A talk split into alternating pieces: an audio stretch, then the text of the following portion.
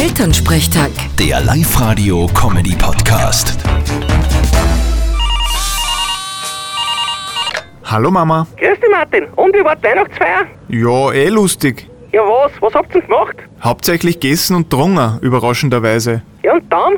Was dann? Naja, es wird ja was anderes auch noch gemacht haben, oder? Ah, nix Besonderes. Ein paar Kollegen haben sie ausgezogen, weil sie ein Wett verloren haben. Geh, leck. Da warst aber du hoffentlich nicht dabei, oder? Na Mama, das würde ich doch nie tun. Ja, ja. Wenn ich da ans Feuerwehrfest zurückdenke vor zwei Jahren. Das war aber auch im Juli. Da hat's gefühlte 70 Grad gehabt im Zelt. Ja, ich hätte mich auch am liebsten ausgezogen, aber ich hab ja nicht dürfen. Ja, die will auch keinen Acker sehen. Äh. Äh.